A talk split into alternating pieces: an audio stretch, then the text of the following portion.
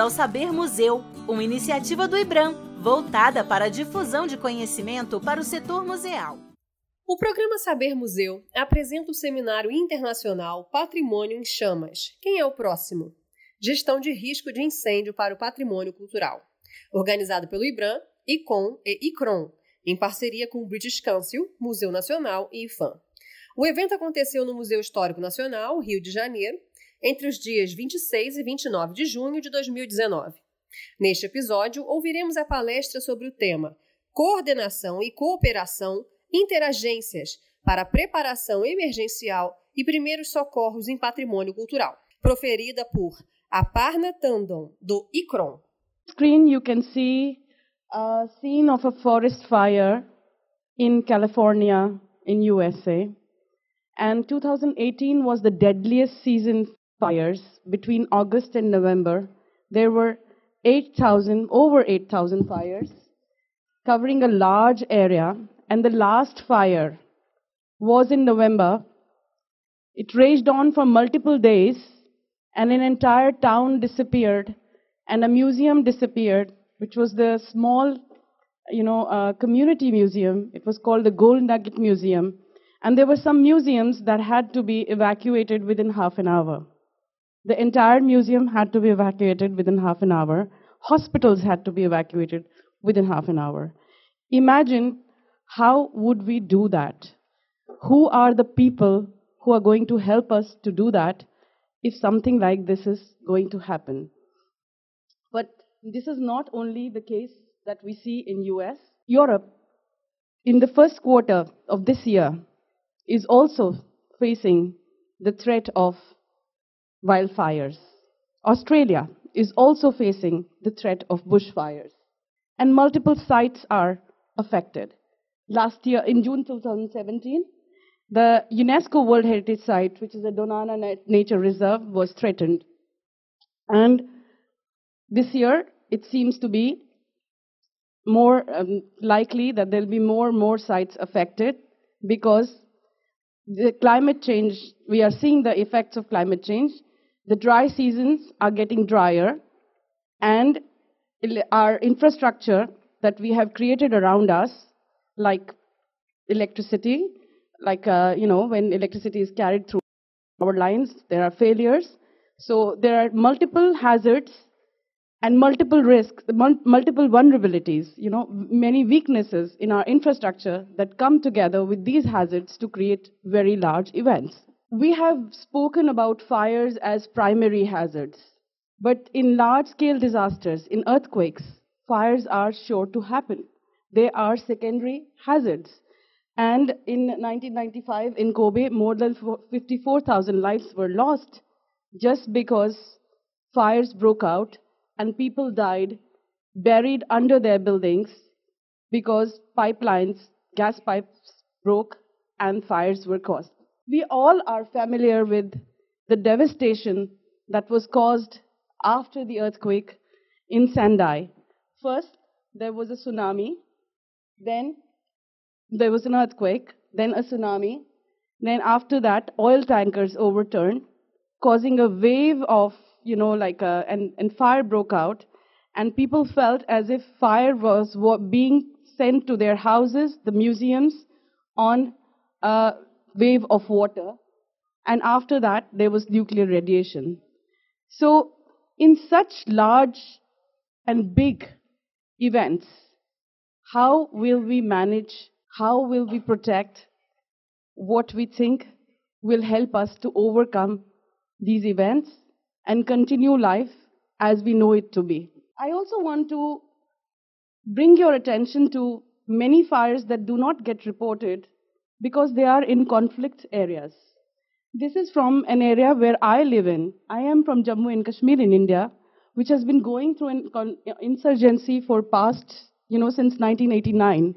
And uh, this morning, my colleague Jose Luis Pedersoli gave fire statistics.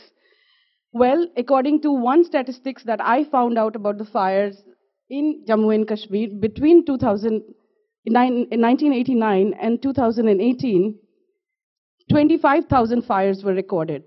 But this is an official figure. An official figure in a conflict area is often contested because governments do not want to own up to the fact that there is a conflict going on.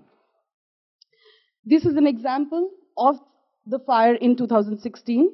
Dastagir Sahib, a 200 year old shrine in Srinagar, was burned.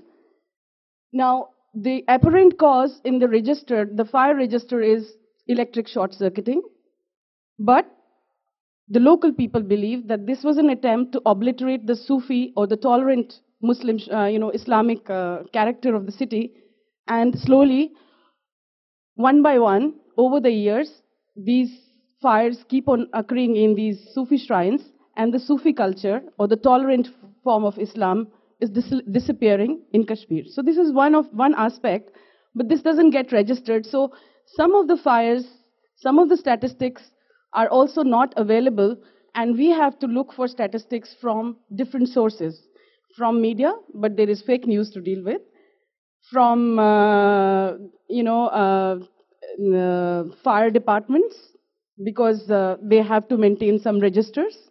And often that they have to be also they are contested because you know some reports do not get there when their response is not adequate so you have to also go to the other you know other other departments where losses are registered insurance has not been spoken about but but uh, insurance companies often you know when they have to give claims so they, they have statistics. So we have to also see which are our sources because we live in the era of fake news and we live in the era of made up figures.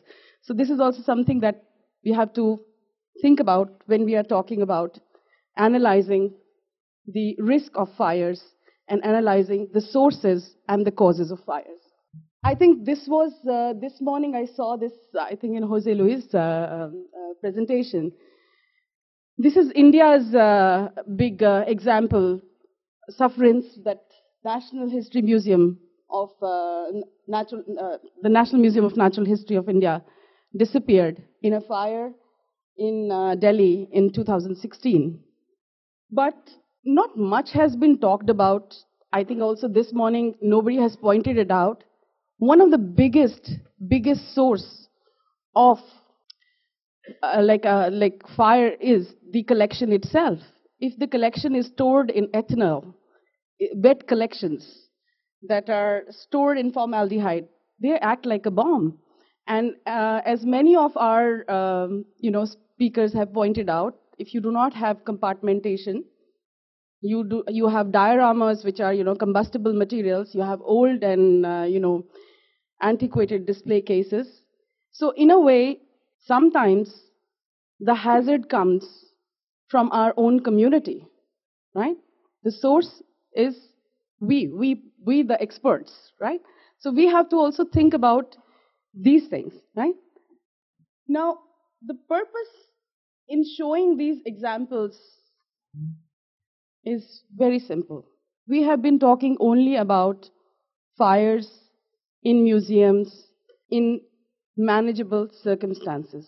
My question to you is in all the examples that I have shown you, who do you think could help, let's say, in the case of a bushfire? If we have to work in a forest fire, and if we have to understand that this museum or this archaeological site has to be protected, who do you think we need to contact? Can somebody answer? Fire firefighters? Firefighters? Okay. For early warning, where would you go? For early detection, like there's a forest fire coming, where would you go? Hmm? Okay. If you are in a conflict area, and as I uh, pointed out in case of Kashmir, often military is, uh, you know, has taken care of, is uh, like stationed in empty historic buildings. And just because the military is there, the militants or the non-state actors feel that they should throw bombs at them and the historic building gets, you know, on fire. It, it's on fire. That has happened a lot in Syria and other places. So who do you think we should talk to? The military? They should not get into the, right? That's the actor we need to talk to? The point, the point I'm making is that this is not, this is a wider issue also. This is only not a museum problem and having a small a, a sprinkler system, a fire suppression system within the museum. Uh, yes, certainly it will contain damage.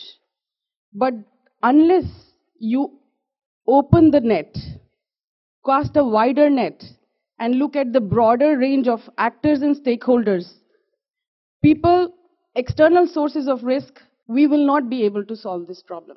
Our disaster risk management plans, our emergency response plans have to be bigger and we have to have a realistic idea of what is our capacity and to what level we can respond in the event of a fire and how big a fire can we respond to.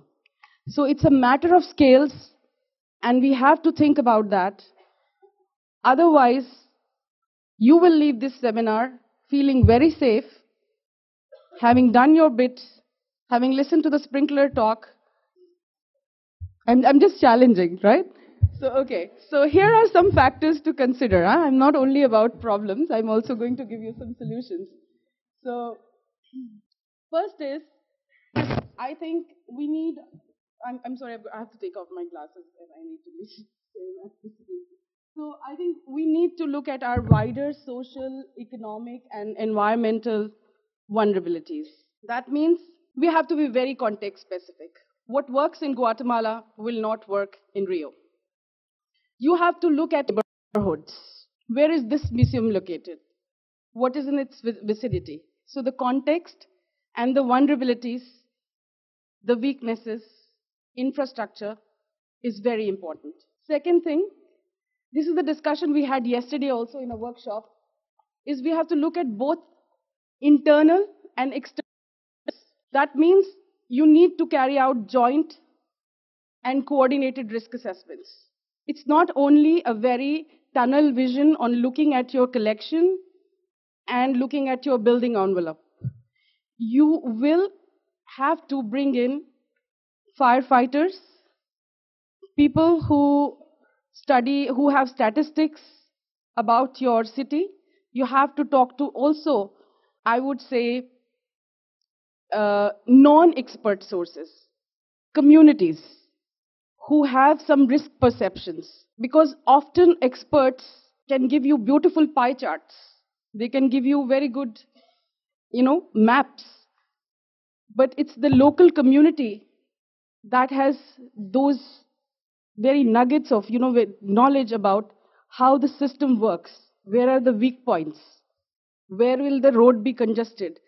So the museums also need to open up this discussion and carry out risk assessments not only with experts but also with non-experts. Then, this has already been said by Chris, presence or proximity of combustible materials. But that also means looking at your own collections. Many of the archives have nitrate film.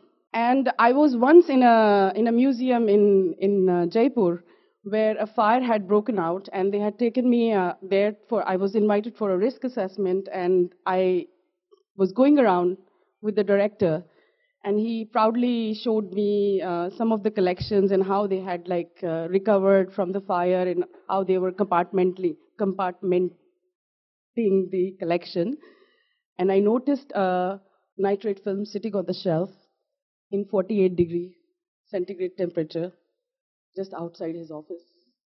And I said, Where do you know you have nitrate? No, I don't know. We don't know. No, we, we don't have any film. Said, No, you have nitrate film. And if you put nitrate film in an uncontrolled temperature, it can be a source of fire, right?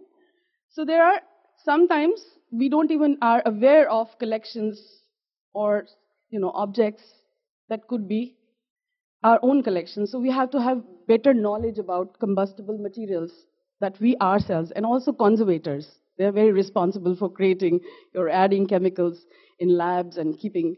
Um, we, we see these practices all around in advanced museums, in big museums. And so we have to think about that also, that our conservation labs also could be a source of, you know, combustible materials. The other aspect is uh, early warning and communication. So we heard about alarms, but definitely monitoring is very important.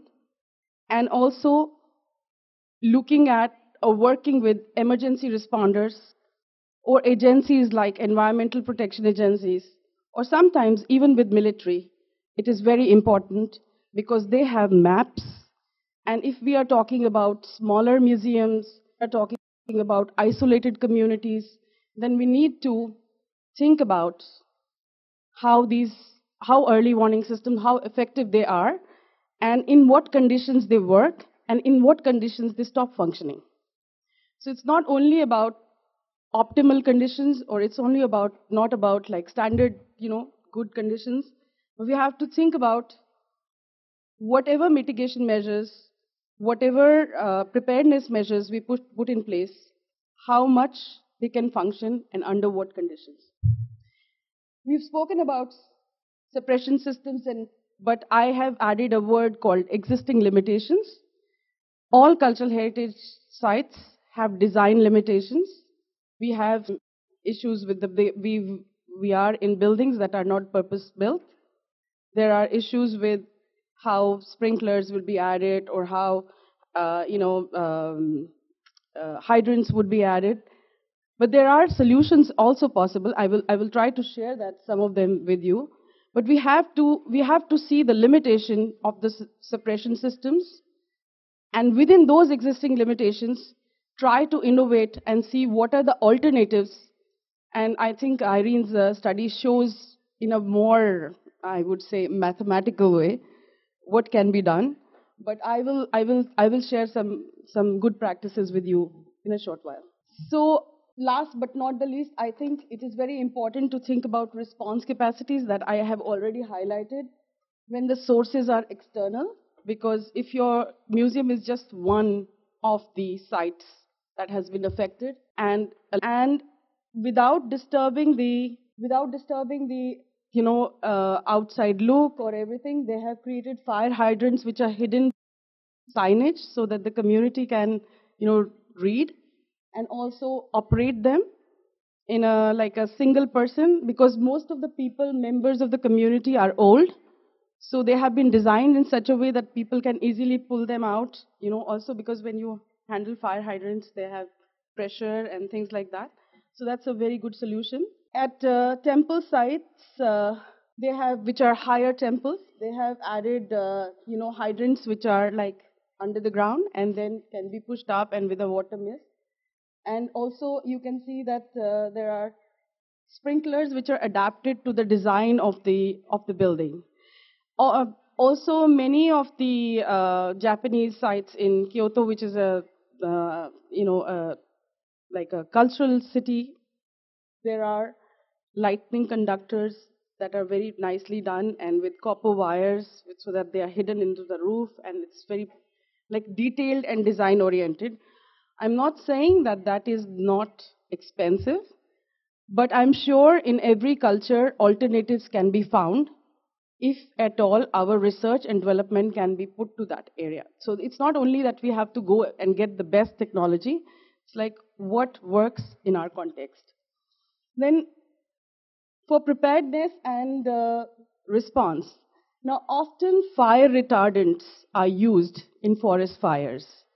But in Spain, we have been working with some firefighters who are collaborating with their cultural heritage department, and they have developed a special way to protect cultural heritage sites. They are not using these fire retardants to put out forest fires because they leave a red color.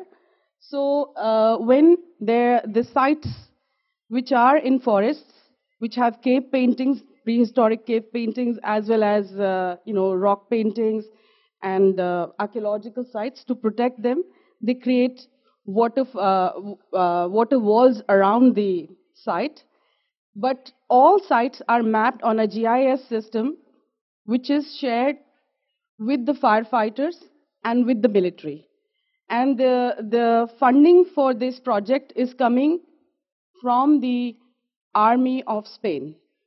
So the point, the purpose why I'm sharing this with you is that sometimes the military, uh, the emergency management systems, they already have equipment, they have sources and they can help you develop good systems for mapping as well as for early warning as long as we know how to tap into those resources. This is Syria, and you have heard a lot about Syria. Perhaps you've been following news, and uh, people have heard about Aleppo, but people have not heard about Damascus. As the war was going on in Syria and it's still uh, unstable situation, there were multiple fires that were breaking out. During this period, we trained the professor of uh, uh, of a uh, of a of Damascus University. She's a an architect, and we trained her for uh, emergency preparedness and response. And her, uh, so this was a, like a fire which broke out in 2016 in the in, in the old souk, and she managed to gather a group of volunteers.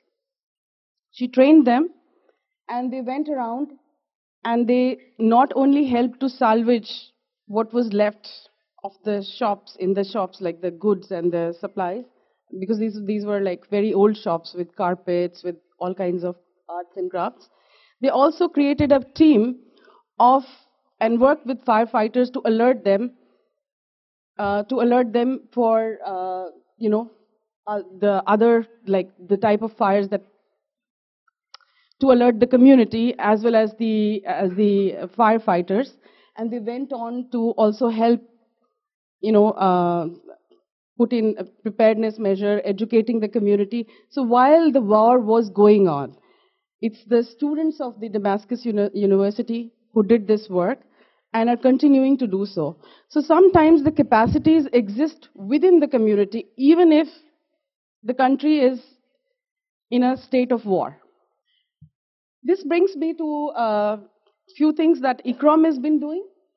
In order to emphasize interagency cooperation in order to study how we can have coping capacities in the face of large scale disasters, including fires.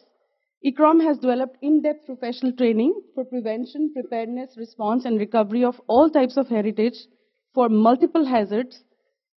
And we are doing this training yearly in Japan as well as in other countries the next course will be held in, in uh, both in Japan, in Ritsumeikan University in Kyoto in September and in November. And uh, I can uh, happily say that uh, more than 193 people have applied for our course in November, which will be mixed course for mixed professionals, where civil defense, emergency uh, responders, firefighters will be training together with cultural heritage professionals. The idea is exactly this that we create leaders and thinkers and change, change agents who can go into their own small communities and work with multiple actors to avert the risk of, uh, or to manage the risk of large scale disasters. We've also been doing mixed training with firefighters, and that has been very useful. And I think uh, if at all something must come out of this seminar, that is that training has to be joint. It has to be done with people whose business it is to manage and respond in such events. So I think having this discussion within ourselves is not going to serve us. We should be sitting at the table with people who are actually responding in fires to understand how to prevent fires. We are now developing a, a strategy and a common methodology and asset for European Union countries, and hopefully this will be used in other um, in other um, regions as well. We have a growing network of uh, professionals. We have now 500 professionals in 78 countries. Some of the network is here, and you'll be hearing from them. Irene Karsten and um, Erika Hetamar and um, Samuel Franco Arce, some of uh, other, other, how would I say, like star, uh, st- star alumni of uh, ICCROM. And we have also developed some resources uh, which are acting as core methodologies in the field.